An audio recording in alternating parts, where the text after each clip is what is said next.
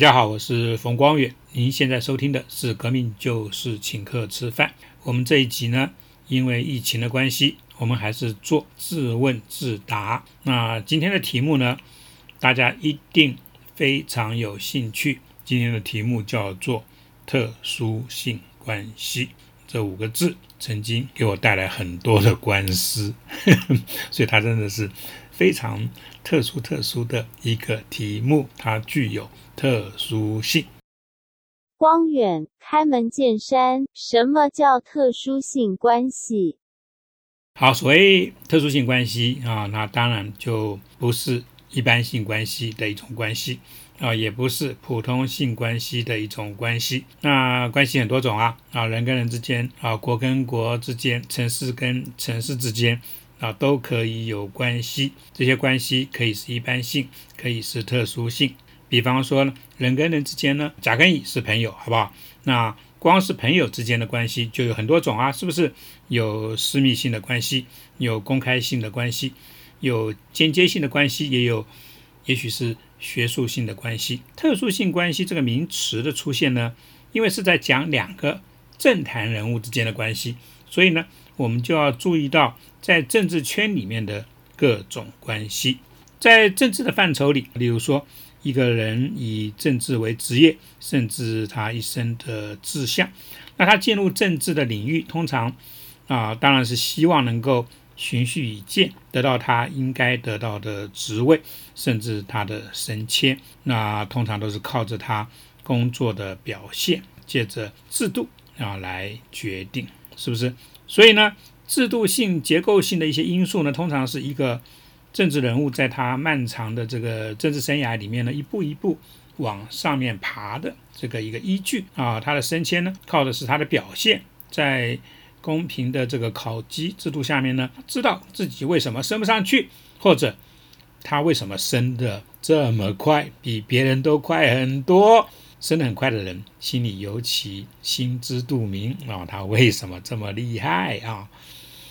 那这些。呃，制度性、结构性的因素，它的成立呢，在过去几十年、几百年，甚至几千年的这些经验的累积，这些啊历史的错误里面的自我修正，这些都让人类知道啊。如果在官场，一个依照考绩啊，一个依照创建或者它风评的升迁制度呢，是绝对是必要的啊，是比较公平的，是比较。呃，不会呢，因为啊，没有一个公平的制度而酿成大祸的。可是，如果一个人在一个民主的国家进入政府机构工作，那他的资质呢平庸，可是靠着跟老板之间的关系，啊，他升迁的特别快，或者资源呢特别的多，或者呢工作呢特别的轻松，啊，这个时候呢，这种长官跟部下之间的关系，我就把它称为。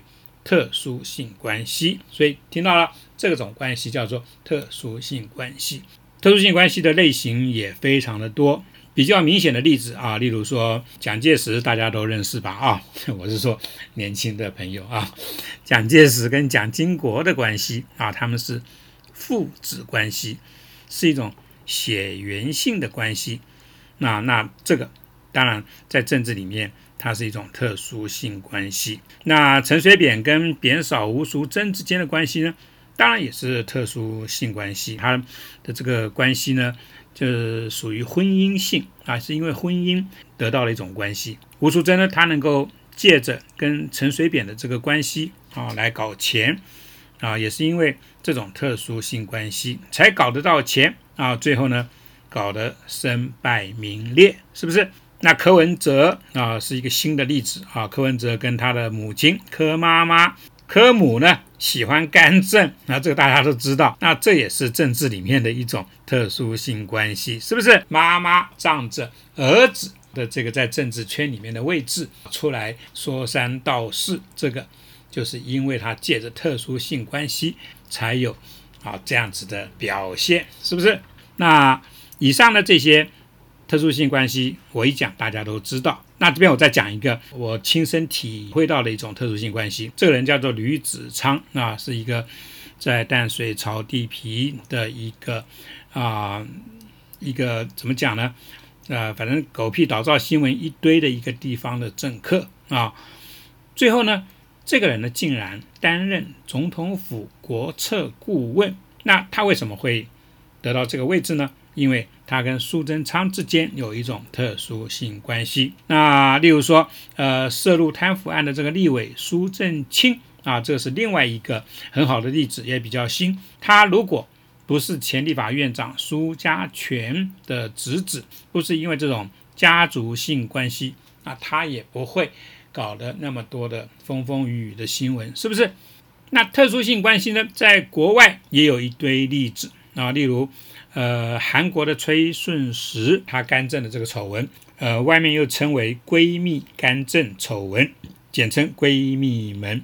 它就是主要就是指两千零十六年那个时候的大民国的这个总统朴槿惠的亲信，她的闺蜜崔顺实，啊，她被揭露利用跟总统的关系呢干涉时政。如果这不是特殊性关系，那什么才是？特殊性关系，所以呢，特殊性关系，呃，我刚才这样子一讲，大家可以听得很清楚。第一个，它其实是有它的普遍性，各国都有，各个时代都有，啊，各种这种这个职业里面都有。因为我现在在讲政治，所以呢，我就提提一些呃政治圈里面的例子。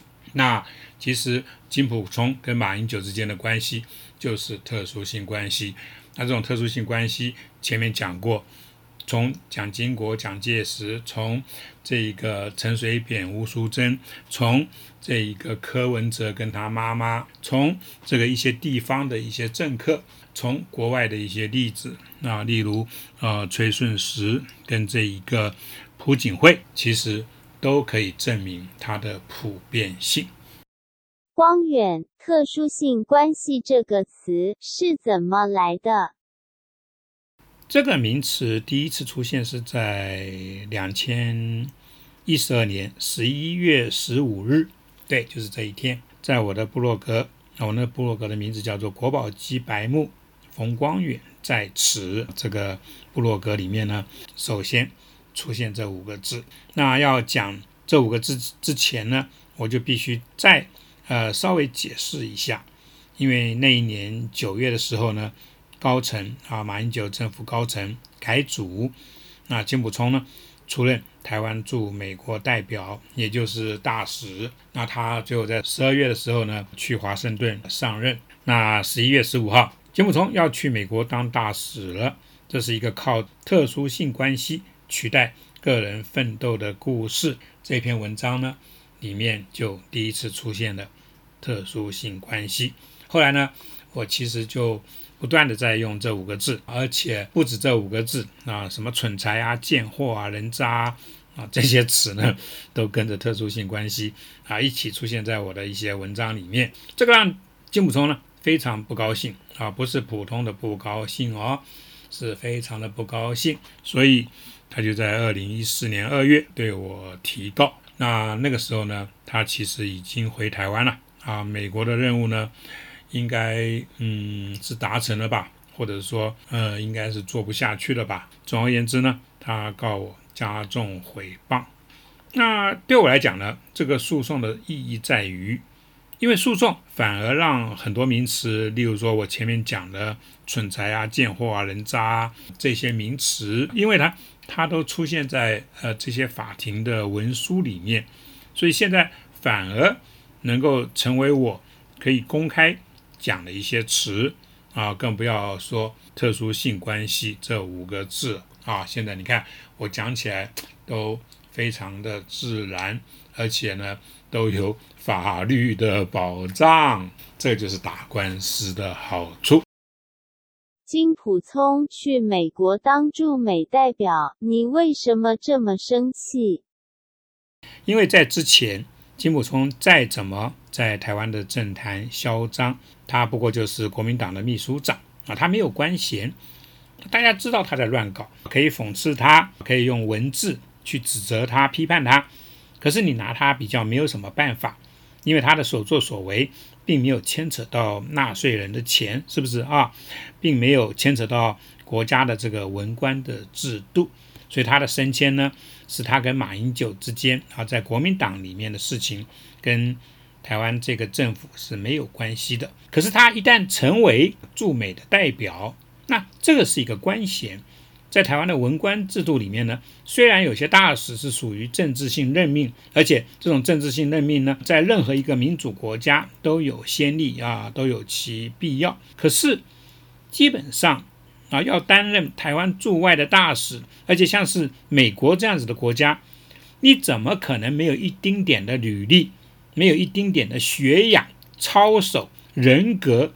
跟这个威望是不是？所以一个像金普聪这样子的人去接掌驻美大使这么重要的职务，依据的竟然是因为他跟总统的私人关系，他是总统一堆男性朋友里面呢最得到宠爱的一个，所以呢他去当大使了。那他要当什么啊？马英九就让他当什么？这次他要当大使，驻美大使。所以这个时候你怎么会不生气？那？讲到这边，我突然想到一件事情啊，金普聪他没有这方面的履历啊，可是他啊，在别人在批判他的时候呢，他说他曾经上过几堂外交官训练的课。哎，各位，外交部开这种课，上过这种课的人数以千计啊。如果上过几堂外交官训练的课是担任驻美国大使的充分条件，那我建议台北的各个补习班和全台湾的各个补习班。可以呢，请退休的外交部的官员呢去开这种课啊，这样子呢一次解决台湾驻外大使的资历问题，对不对？记得呃，二零一二年十二月二十六日那天其实非常有意思啊，我特别记得这一天，因为呢这是金普聪啊第一次第一次哦以驻美代表的身份呢在立法院报告台美关系啊，并接受质询，在。咨询过程中呢，他面对民进党的立委肖美琴啊，就是现在的驻美大使啊，他面对肖美琴咨询他的这个外交资历啊，他的这个担任驻美代表的资格，呃，肖美琴也咨询他的这个语言能力，当然更谈到跟马总统的私交，以及他过往那跟媒体知道很多很多的纷争，很多很多的诉讼啊这些问题。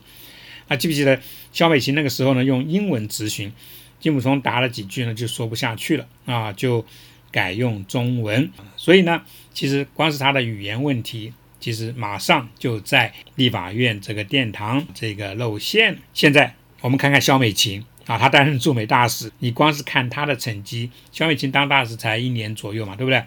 那那个金普聪也是才一年多，所以你看。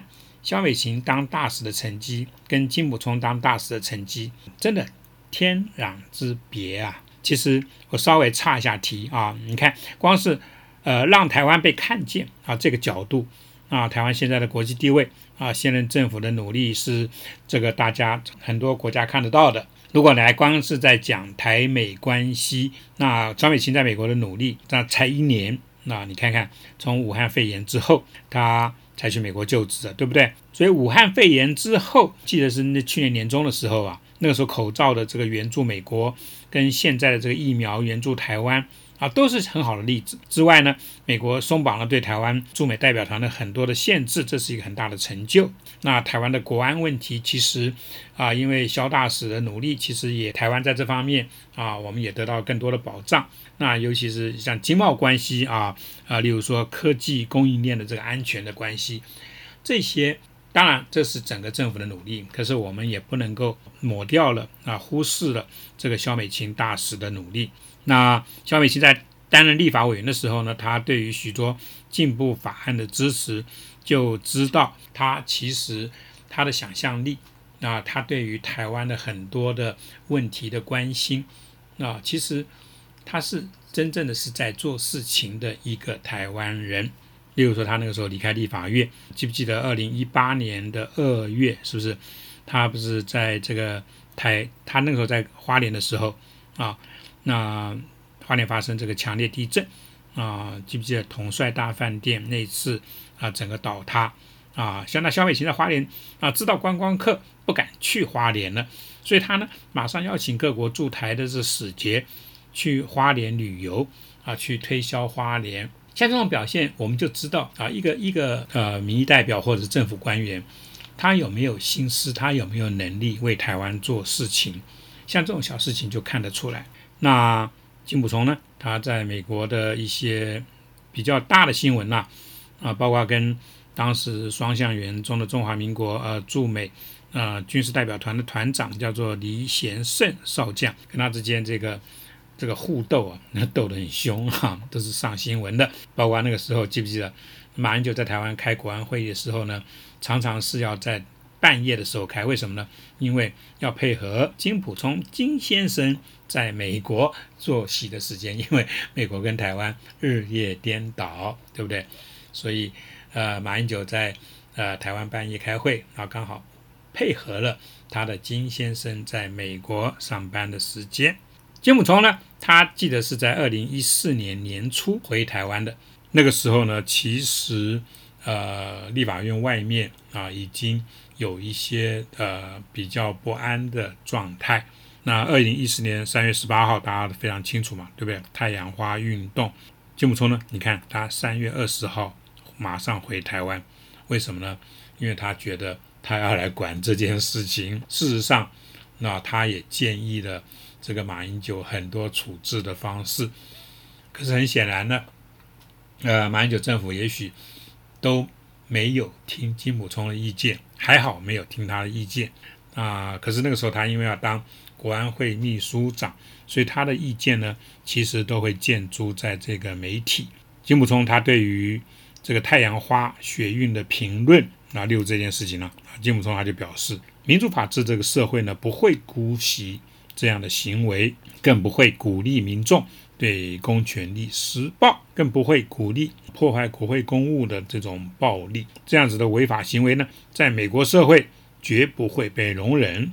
那像金溥聪就对于那个三一八这一个太阳花运动呢，有这样子的一个评论。可是各位。美国的民主是怎么来的？是天上掉下来的吗？美国的许多人权法案是怎么来的？主政者突然良心发现吗？请参众两院议员呢自己怎么高兴怎么写吗？是不是？当然不是嘛！美国的民主、美国的人权都是借着很多很多的抗争，那里面牺牲了多少人的生命才换来的？那金溥聪。他作为一个曾经留学美国的人，金溥聪甚至曾经担任过台湾驻美国的大使，他会不知道这些事情吗？他也许真的不知道了。我一直觉得，啊，对于他的这个所谓的学问，我是非常的看清的啊。所以呢，好吧，那就算他不知道吧，所以他才会发表了像刚刚我讲的啊，对于太阳花学运的这些评论，荒腔走板那。好，那这一题我就大致讲到这边。光远特殊性关系这五个字成为一连串官司的主要内涵，是不是出乎你意料之外？其实这个问题啊，我的答案是完全不会，因为这五个字呢，特殊性关系是设计过的啊，它有双关语的这个概念在里面，所以呢。我原本就预料可能会呃发生的一些后果是什么，所以我是非常小心的在用这五个字。那这个时候呢，其实就看当事人会不会掉进我的这个陷阱里面啊。想不到金普通他愚蠢到就是掉进了这个陷阱，而且不止他掉进了这个陷阱，其实根据后来的这个很多的发展，像什么黄志贤啊，一堆这个所谓的蓝营的这些名人啊，都掉进了这个陷阱，特殊性关系。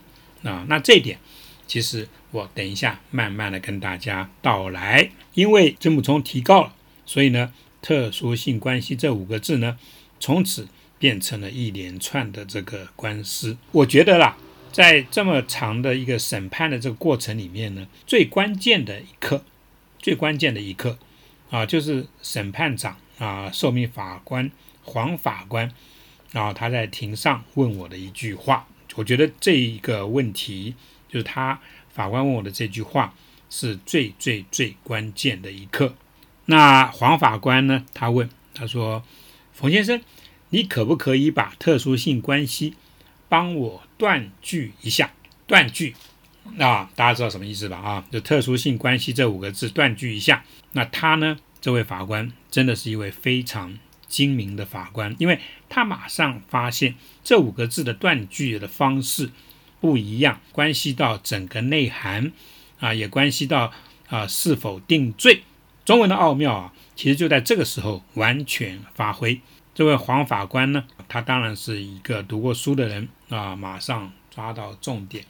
其实讲到这边了，我还透露一点点啊，因为据我所知啊，这位年轻的这个黄法官他是留德的。我后来其实有追踪他判的一些案子，判的都很有趣啊，判决书写的都很有想象力，而且很有正义感。那他依据的这个法条都有点出人意料之外了啊，所以他审的一些案子啊，几个这个社会上名声都公认很差的一些人呢。一些当事人呢被这位法官定罪的理由呢，如果你去看报道，其实都我刚刚讲的挺有趣的，真的，我很喜欢看这个法律新闻，也会这个上网去看一些判决书。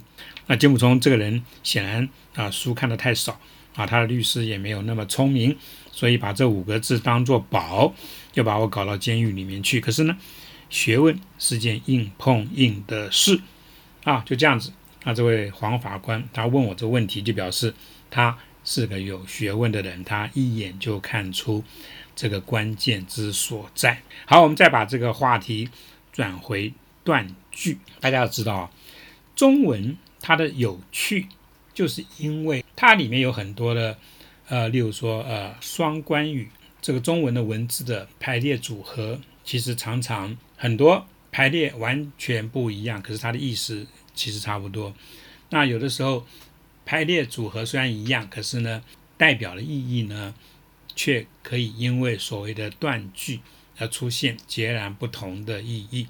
我我在这边举个例子吧，很多人一定听过这样子的一个小故事，就是呃一个茶杯啊，有人在上面写了五个字，结果呢，五个人呢，因为是从因为这个茶杯是圆的嘛，所以它这五个字如果写在茶杯上面的话，它其实环绕着茶杯。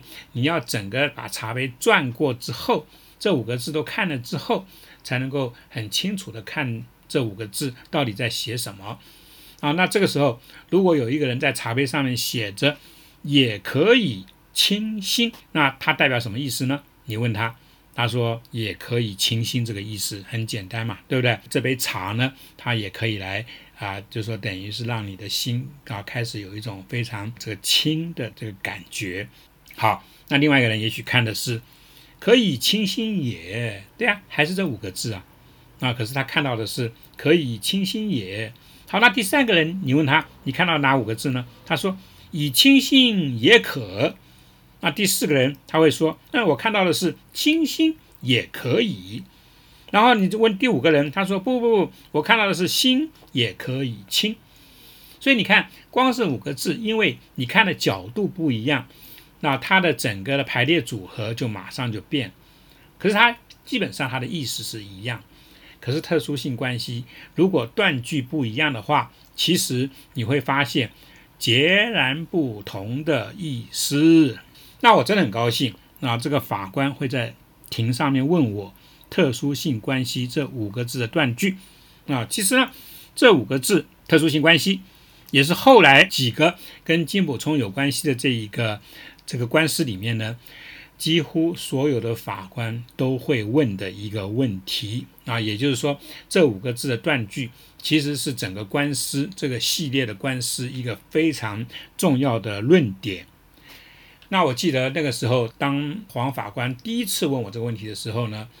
我说好，我跟这个庭上报告，特殊性关系的断句是特殊性关系，因为这个关系并不是一般的一般性关系啊，也不是很普通的普通性关系，它是一个非常特殊的特殊性关系。我跟庭上这个报告啊是这样子的，可是这个时候呢，轮到了金普聪的律师。他的反驳，他说不，他说冯光远先生的这一个特殊性关系，我们坚持认为是特殊性关系。所以说，金普聪他不认为特殊性关系是特殊性关系。他们认为，啊，那天金普聪并没有出庭，所以是他的律师在里面坚持。他说，他们认为特殊性关系是特殊性关系。好，这真的是非常关键的一刻，因为接着我就道出了一个让其实金普聪那一方完全不知道怎么反应的一个回答。我说，如果金普聪先生坚持。特殊性关系是特殊性关系。那我冯光远呢，在这边公开的祝福金普聪先生跟马英九先生永浴爱河，他们的关系啊能够长长久久。我这样子一讲完啊，我老实讲，其实法官在偷笑啊，其实旁听的一些人也都在偷笑，只有。金普聪那一方完全不知道说特殊性关系跟特殊性关系之间差别会有这么的大。从此，在很多庭的这个审判里面，当法官在要我断句的时候，我都是在讲特殊性关系。金普聪那边总是在讲、在强调、在坚持啊是特殊性关系。然后呢，我都一而再、再而三的祝福。金普聪跟马英九能够永浴爱河这个概念呢啊，希望他们这个爱情能够长长久久。好，讲到这边，其实大家可以看得到，也可以听得出来，我对于同性恋这三个字，基本上根本就没有任何歧视的意思在里面。所以，如果你们相爱，我就祝福你们嘛，对不对？我冯光远。是《喜宴》这部电影的编剧跟最原始的这个发想者，所以台湾的同志平权运动早在上个世纪一八那么一九八几年，不是一八啊，一九八几年啊，应该是其实真正开始大概从一九八五年左右啊，我那时候跟李安啊这个聊到这样子的一个概念的时候，我们两个开始陆续的在想其中的一个一个切入点。后来李安想出来了那个切入点，所以我们大概是在一九大概八九年开始写这个剧本。所以同志平权运动，我是一九八零年年代末我就开始，那以喜宴这个剧本跟大家报告我对于同志平权的概念。我这种人怎么可能去歧视同志呢？